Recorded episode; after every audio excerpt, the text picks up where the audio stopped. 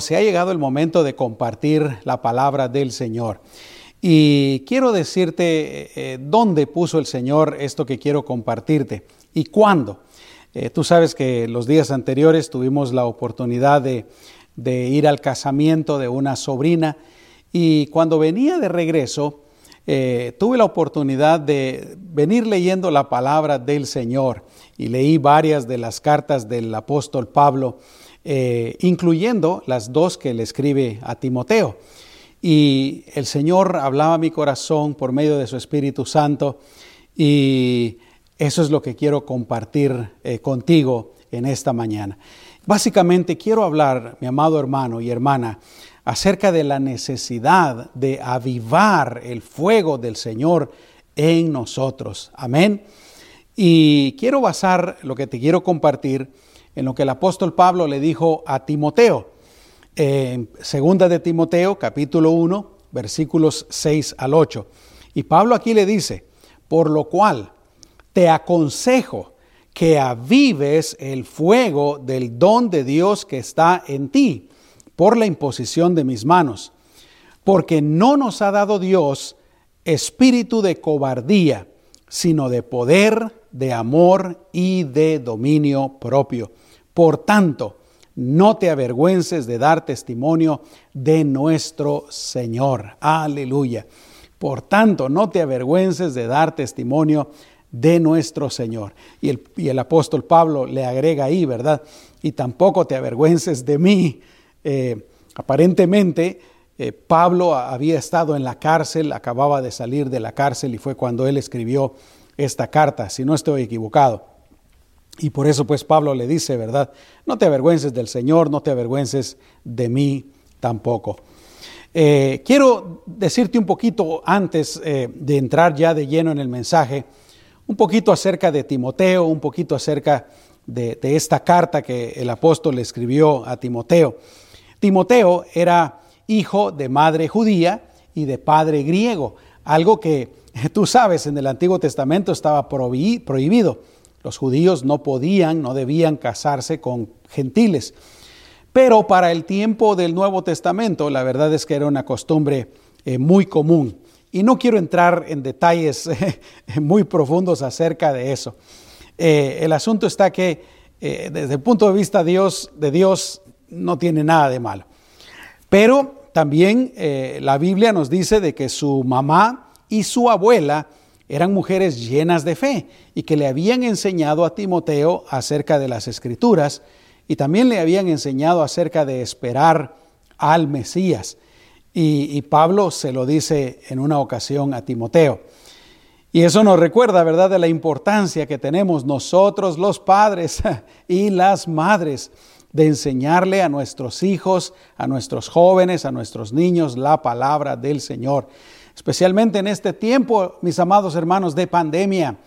Eh, eh, los papás, las mamás, si no podemos ir a la iglesia, si todavía no sienten la confianza de traer a sus niños a la iglesia, porque ya estamos teniendo los domingos eh, una clasecita para los niños, pero es imprescindible, es importante, es esencial que los papás y las mamás le enseñemos a nuestros hijos la palabra de Dios en nuestros hogares.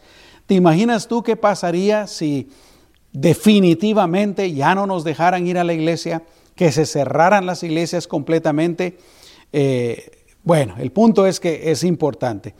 La abuela, la mamá de Timoteo lo, lo hicieron e hicieron un buen trabajo. Se cree que Timoteo creyó y recibió a Jesucristo precisamente con el apóstol Pablo en uno de sus viajes que, Pablo hizo. Y se convirtió pues en discípulo, en colaborador y amigo del apóstol. Al parecer se convirtió en la ciudad de Listra. Esto es lo que viene siendo el día de hoy eh, la moderna Turquía que está en Asia Menor. Eh, y se convirtió pues aparentemente en la primera visita del apóstol Pablo. Luego él creció eh, bajo la instrucción de los líderes de la iglesia. Y otra vez, eso nos recuerda también la importancia de la iglesia, ¿no? No solamente la instrucción en el hogar, que es número uno, es esencial, es vital. Los padres, madres, tenemos que hacerlo. Y yo quiero animarte en el nombre de Jesús, papá y mamá. La iglesia empieza ahí en casa con un tiempo devocional, leyendo la palabra de Dios, orando juntos. Eh, que ahí sea la iglesia primero. Y luego está ya nuestra congregación, ¿no? Donde también aprendemos la palabra del Señor. Sumamente importante, sumamente esencial, vital. No debemos dejar de asistir a la iglesia, como dice la palabra del Señor. Eh, debemos de hacerlo constantemente. ¿Cuántos pueden decir amén a eso, mis amados hermanos? Aleluya. Pero bueno, eh, también el Señor, por medio de profecías, había llamado a Timoteo al ministerio misionero y evangelístico. Fue uno de los acompañantes más fieles del apóstol Pablo y por un tiempo eh, Timoteo pastoreó la iglesia en Filipos, luego también sirvió en Berea, en Atenas, Tesalónica, Corinto, además de viajar a diversas ciudades con Pablo. En Éfeso, él tuvo que lidiar con el crecimiento de herejías, es decir, oposición. Sucedió algo bien interesante. Eh, el pueblo cristiano empezó a crecer, las congregaciones empezaron a multiplicarse, eh, pero también empezó a haber oposición, empezaron a crecer herejías, doctrinas equivocadas, doctrinas falsas, libertinajes también surgieron y a Timoteo pues le tocó enfrentar todo esto, lidiar con todo esto. Y sabes qué, eh, siempre que la obra del Señor crece, siempre que el número de creyentes crece, gracias a Dios por eso, también la cizaña crece. Te recordarás que Jesús habló acerca de eso, ¿no? Crece el trigo, crece la cizaña. Eso no nos debe de extrañar. Pero también Timoteo tuvo que ejercer autoridad sobre presbíteros, algunos de ellos eh, mayores de edad que él. Y te recuerdas que el apóstol Pablo le dice, ¿verdad? Nadie tenga en poco tu juventud. Eh, y además también dio dirección y tomó decisiones, reguló las ayudas a los necesitados, nombró obispos y diáconos. Todo esto, además de estar en peligro de verse envuelto en disputas de sectas rivales. Así es que el apóstol Pablo le escribe como un pastor. Y es ahí pues donde Pablo le dice a Timoteo, yo te aconsejo, te aconsejo que avives el fuego del don de Dios que está en ti por la imposición de mis manos. Yo no creo que el apóstol, o mejor dicho, que Timoteo, ah, hayan estado fríos yo no creo que Timoteo haya estado mal. Eh, no creo que el fuego del de, Señor se haya apagado en Timoteo, pero sí nota algo. Él tenía que, primero tenía una obra que cumplir y también tenía muchos retos que enfrentar. Y son dos de las razones por las que yo creo que el apóstol Pablo le dice, ¿verdad? Aviva el fuego de Dios que está en ti. No dejes que se consuma, no dejes que se debilite, no dejes que se apague. Y yo creo que ese es un buen consejo para nosotros, mis amados hermanos, que también nosotros avivemos el fuego del Señor en nuestros corazones, en nuestra alma. El fuego del Espíritu Santo, esa pasión gloriosa, aleluya, que nos hace amar al Señor, que nos hace acercarnos a Él, que nos hace anhelarlo, nos hace querer servirlo, nos hace querer amar al mundo, nos hace querer compartir el Evangelio. Aleluya. Mis amados hermanos, el consejo también es para nosotros el día de hoy. No debemos de permitir que el fuego del Señor se apague, se debilite, se consuma. Debemos de avivarlo. Tenemos que traer esos leños necesarios para donde tal vez ya hay una chispita pequeña, una llama pequeña y acercar esos leños, llenarle más de combustible, el combustible del Espíritu Santo, aleluya, para que agarre fuego y tengamos un fuego intenso en nuestras almas, un fuego del Señor. Gloria a Dios, aleluya. Yo te pregunto desde ya, desde este momento, en esta mañana, ¿cómo está el fuego del Señor en tu corazón? Tienes, te sientes avivado, te sientes lleno del Señor, te sientes cerca del Señor, quieres servir al Señor, amas al Señor, sientes pasión por Él, o el fuego tal vez está muy pequeño y hay lamentablemente efectos negativos en tu vida espiritualmente hablando. De eso es lo que vamos a estar hablando. Yo quiero compartirte rápidamente cuatro razones por las que yo creo que es imprescindible, es necesario que vivemos el fuego del Señor en nuestras vidas. En primer lugar, yo creo que debemos de avivar el fuego del Señor en nosotros precisamente por la obra a la que el Señor nos ha llamado. Ya te hablé un poquito acerca de la obra de Timoteo. Dios lo había llamado, lo había apartado como evangelista, como misionero, como pastor también.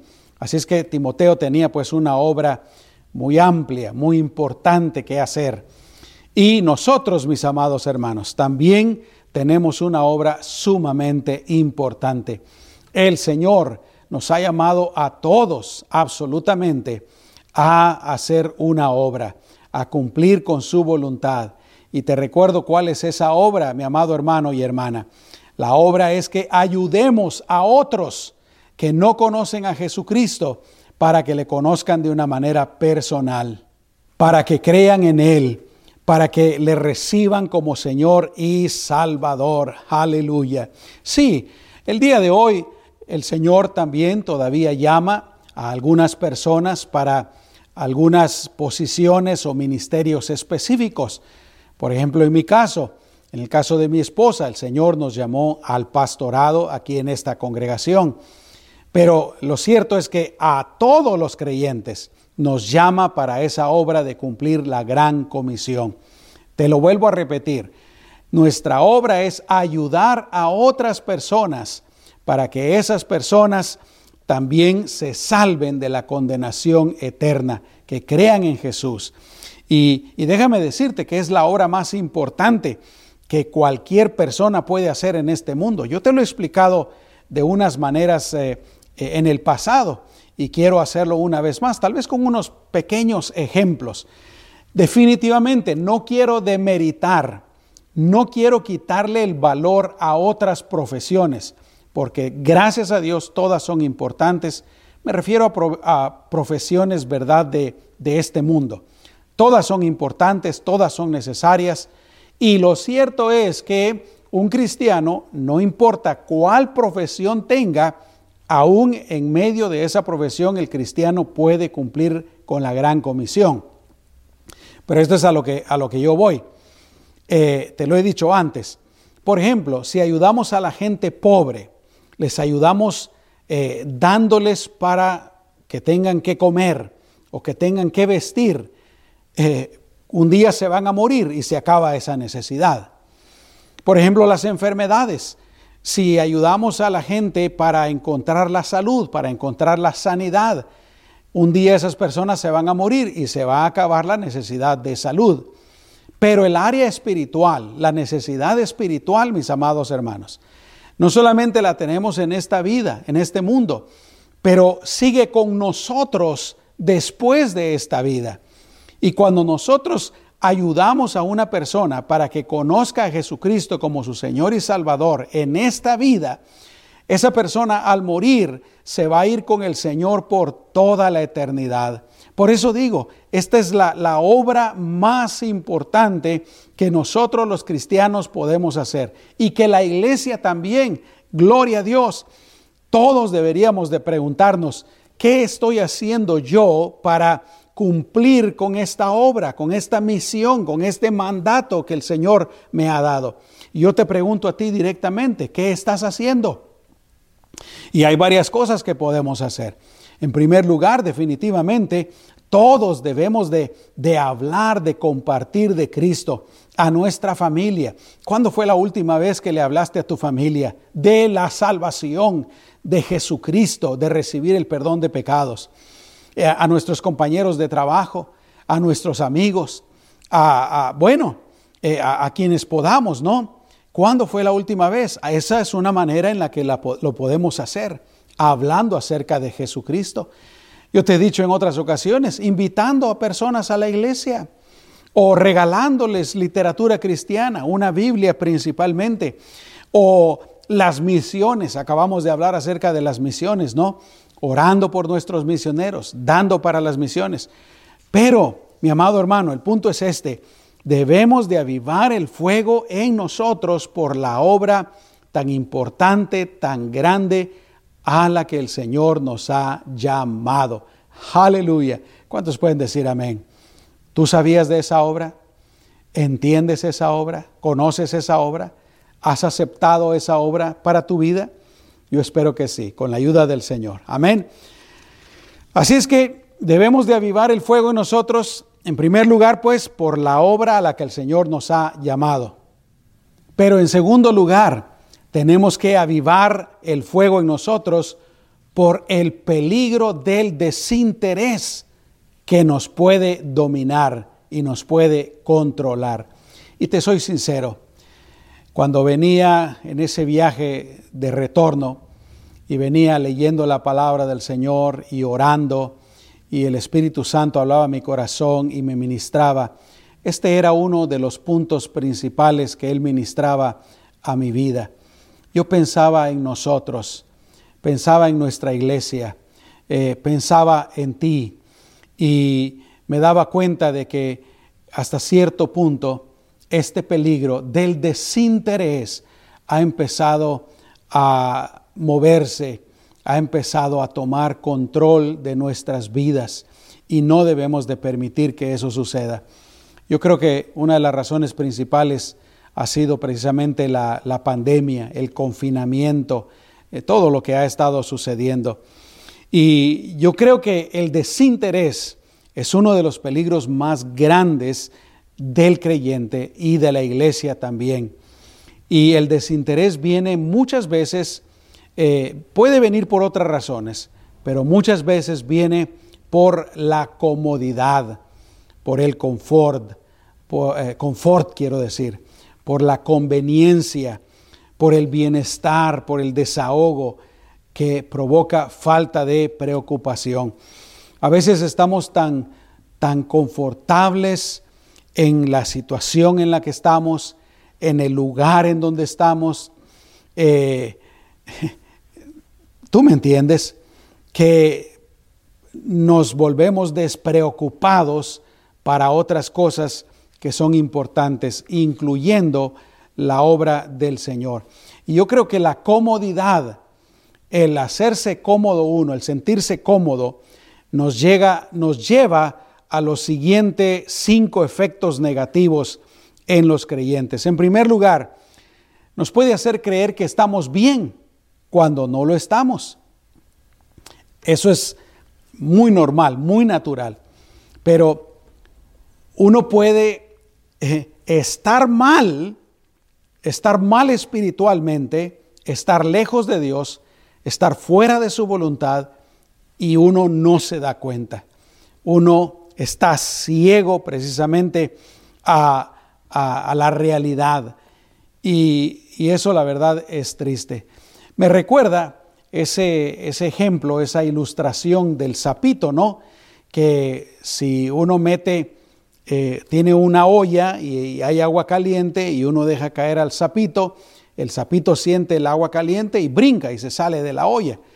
Pero si el agua está fría y uno la pone sobre el fuego y uno mete el sapito, el sapito siente el agua fría, no se asusta, no se mueve y se queda ahí. Y el agua empieza a calentarse paulatinamente hasta que el agua llega a hervir ¿Y qué sucede? El sapito no salta del agua, él se queda ahí. ¿Por qué? Porque se va acostumbrando a la temperatura del agua, a tal punto que se cocina adentro del agua. Y a veces nos pasa así. Eh, la comodidad nos puede llevar pues a creer que estamos bien cuando realmente puede ser que no estemos bien delante del Señor. La comodidad también provoca flojera espiritual. Cuando uno está flojo espiritualmente, uno no quiere leer la Biblia, uno no quiere orar, uno no quiere ir a la iglesia, uno no quiere ayunar, uno no quiere servir al Señor, uno no quiere dar, uno no quiere nada de esas cosas. Lo que uno quiere es hacer pues su voluntad, ¿no? Quedarse en casa, ir a las tiendas, eh, hacer, dedicarse solo a sus negocios personales, a su trabajo, ver televisión, eh, ir a fiestas, yo no sé, pero provoca flojera espiritual. La comodidad también eh, provoca en tercer lugar el que nos hace, nos hace fríos. ¿Te recuerdas lo que dice la palabra de Dios ahí en el libro de Apocalipsis? Dice, por cuanto no fuiste ni, ni, ni frío, o mejor dicho, ¿verdad? Eh, estabas tibio, no fuiste ni frío ni caliente. El frío pues está totalmente perdido, ¿no? Eh, pero fuiste tibio, no eras ni de un lado ni, ni del otro. y la palabra del Señor nos anima a buscar ese primer amor, pero eso es lo que hace la comodidad, nos hace fríos espiritualmente. Ya no sentimos nada, ya no sentimos pasión por el Señor. Ya eh, la palabra de Dios la escuchamos y nos aburre. Eh, no nos toca nuestras vidas, no toca nuestro corazón. Y también eh, la comodidad nos hace perder la visión. yo he llegado a un punto en que necesito mis lentes para poder leer eh, letras pequeñas yo ya no las puedo leer, necesito mis lentes. Y de esa misma manera es la pérdida de la visión. No puedes ver, no puedes ver la voluntad del Señor, no puedes ver lo que Él quiere, no puedes ver las oportunidades enfrente de ti, no puedes ver la gran necesidad que está eh, enfrente de nosotros. Así es que esa sería otra de los efectos negativos, ¿verdad?, de la comodidad. Y por último, la comodidad nos hace negligentes, descuidados. Ya no queremos esforzarnos, ya no queremos aplicarnos. Y nos volvemos negligentes en, las siguientes dos áreas. Primero, en nuestra relación personal con el Señor. Y en segundo lugar, en la salvación del perdido. Por ejemplo, en cuanto a nuestra relación personal con el Señor, como te decía hace un momentito, eh, cuando somos negligentes, cuando estamos fríos, no queremos orar, no oramos, no leemos la Biblia. Eh, nuestra vida espiritual, familiar está mal. Yo te pregunto a ti directamente, ¿cómo está tu vida eh, espiritual en tu familia? ¿Cómo está? ¿Está bien? ¿Tus hijos están bien? Espiritualmente con tu cónyuge, tu esposa, tu esposo? ¿Están bien? ¿Cómo están? Ah, ya no queremos ir a la iglesia y lamentablemente también cuando estamos fríos hasta descuidamos nuestra santidad. Eh, le damos cabida a pecado, le damos cabida a costumbres eh, que no le agradan al Señor, le damos cabida tal vez a vicios, a cosas malas. Y no debe de ser así. Y la otra cosa en la que nos volvemos negligentes, como te decía, es en la salvación del perdido. Mi amado hermano, yo creo que está bien claro el hecho de que la mayoría, la gran mayoría de las personas del mundo no conocen a Cristo. Y si se llegan a morir, se van a ir al infierno por toda la eternidad. Pero cuando uno está cómodo, cuando uno está frío, eso no le interesa. A veces me sorprende cómo nos preocupamos y nos asustamos cuando nos dan la noticia de que una persona que conocíamos murió, pero eh, a veces no nos ponemos a pensar que cada minuto son miles y miles de personas las que mueren sin Cristo y se están perdiendo eternamente. Algo tenemos que hacer, amados hermanos. Y yo te pregunto, ¿cuál es tu condición espiritual? ¿Estás en fuego? ¿Estás frío? ¿Estás interesado o estás desinteresado? Algo sumamente importante. Yo creo que necesitamos consagrarnos más al Señor. Yo te invito para que este 2021, si todavía no lo has hecho, juntos nos consagremos más al Señor, le rindamos más nuestra vida, eh, avivemos pues ese fuego del Señor en nosotros. ¿Cuántos pueden decir amén, mis amados hermanos? Con la ayuda del Señor. Muy bien, así es que en primer lugar, debemos de avivar el fuego del Señor en nosotros por esa gran obra a la que el Señor nos ha llamado. En segundo lugar, debemos de avivar el fuego en nosotros por el peligro del desinterés. Y en tercer lugar, debemos de avivar el fuego en nosotros por los retos que tenemos que enfrentar. Como te dije antes, Timoteo debió enfrentar muchos retos, herejías, frialdad, libertinaje, oposición, al igual que Pablo. Pablo también en su ministerio, en su vida, tuvo que enfrentar innumerables retos. Y nosotros definitivamente también tenemos que enfrentar y estamos enfrentando muchos retos. Por ejemplo, el creciente, o mejor dicho, la creciente oposición al cristianismo. Te hablaba acerca de esto un poquito el miércoles pasado. Eh, pero es cierto, cada día que está pasando hay más y más oposición al cristianismo. Hace tres días, una jovencita cristiana me dijo que tenía temor de hablar por precisamente la oposición que hay. Qué tremendo, ¿no es cierto? Eh, hay oposición, eh, eh, pero también el hecho de que estamos viviendo en los últimos tiempos. Jesús viene pronto, mis amados hermanos. Estamos en los últimos tiempos y tenemos que aprovechar al máximo.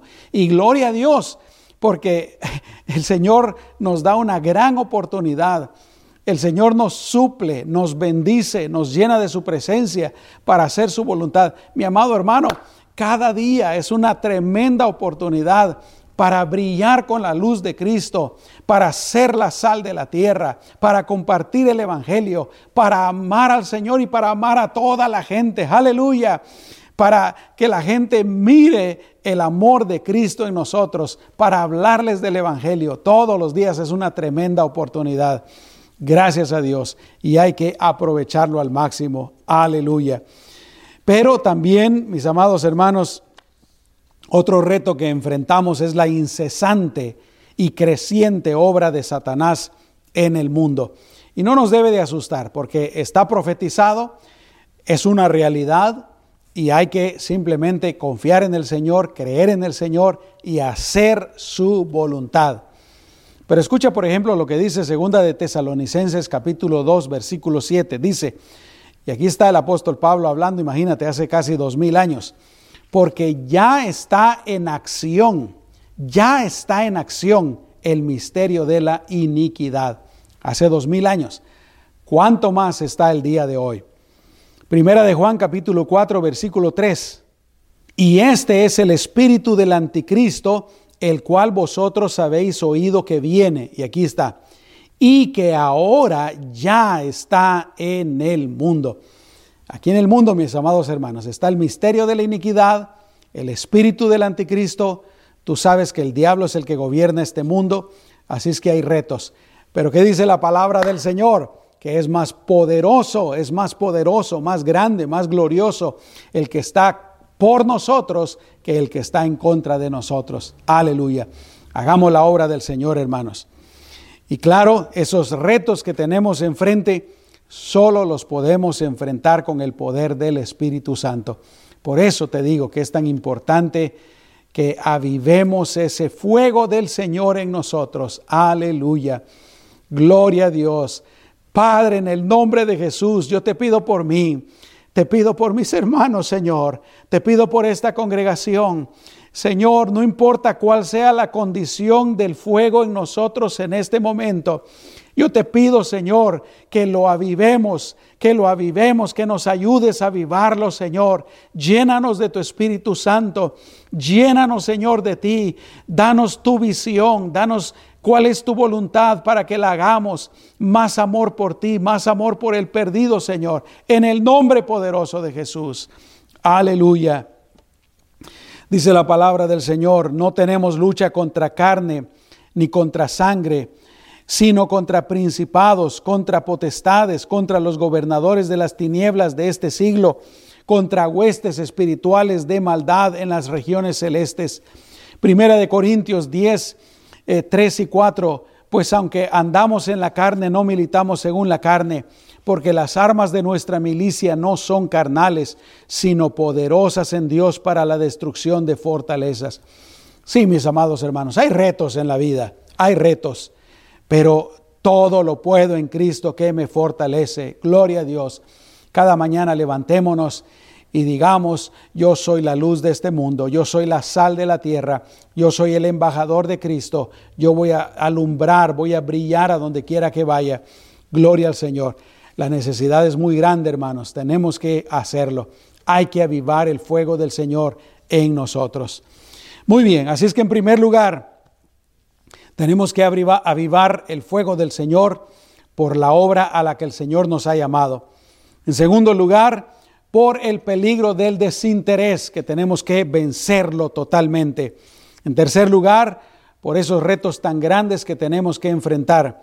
Y en cuarto lugar, ya te lo mencioné, pero quiero repetirlo otra vez, debemos de avivar el fuego en nosotros porque el tiempo se está terminando. Primera de Corintios, capítulo 7, versículo 29.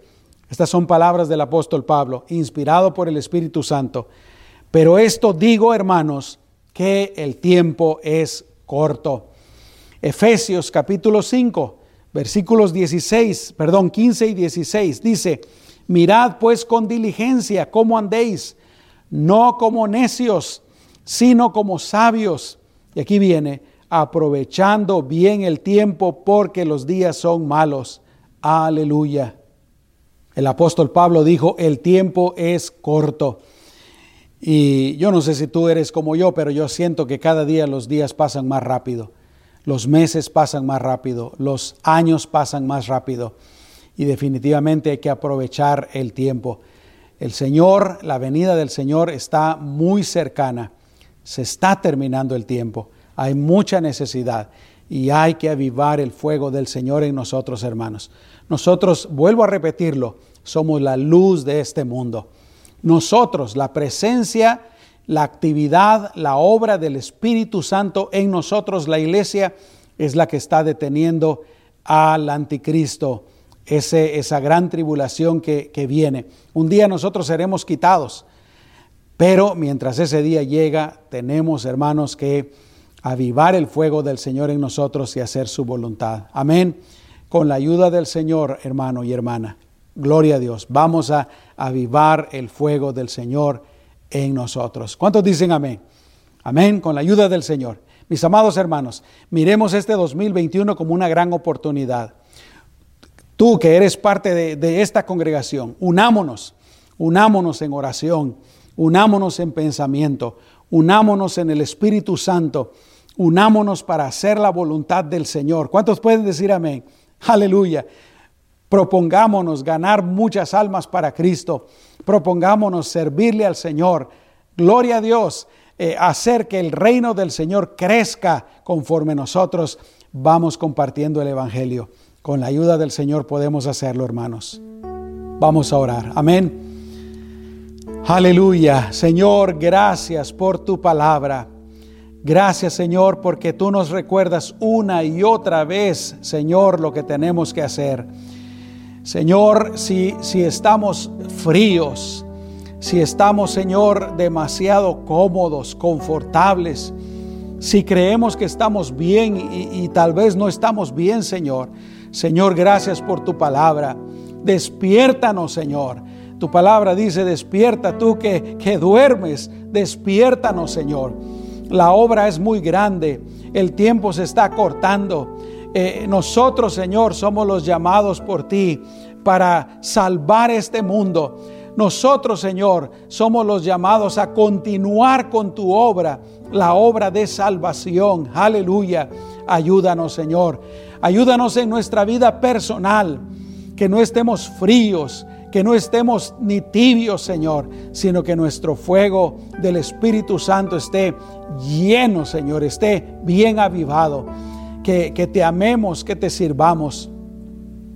Señor, si ya hemos perdido el interés, ya no oramos, ya no leemos la Biblia, no queremos ir a la iglesia, no queremos hacer nada por ti, Señor. Señor, eh, sacúdenos en el nombre de Jesús.